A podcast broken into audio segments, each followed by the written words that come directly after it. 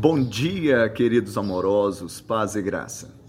Pelo que sinto prazer nas fraquezas, nas injúrias, nas necessidades, nas perseguições e nas angústias por amor de Cristo.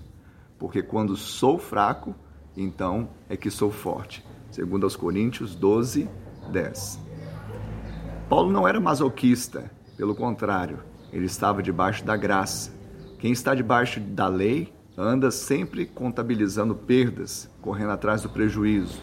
Mas aquele que está debaixo da graça, ele sempre trabalha com provisão, a ponto de saber que até mesmo fraquezas, angústias, perseguições, injúrias podem cooperar para o seu bem, ou seja, fazer com que elas trabalhem a favor e não contra.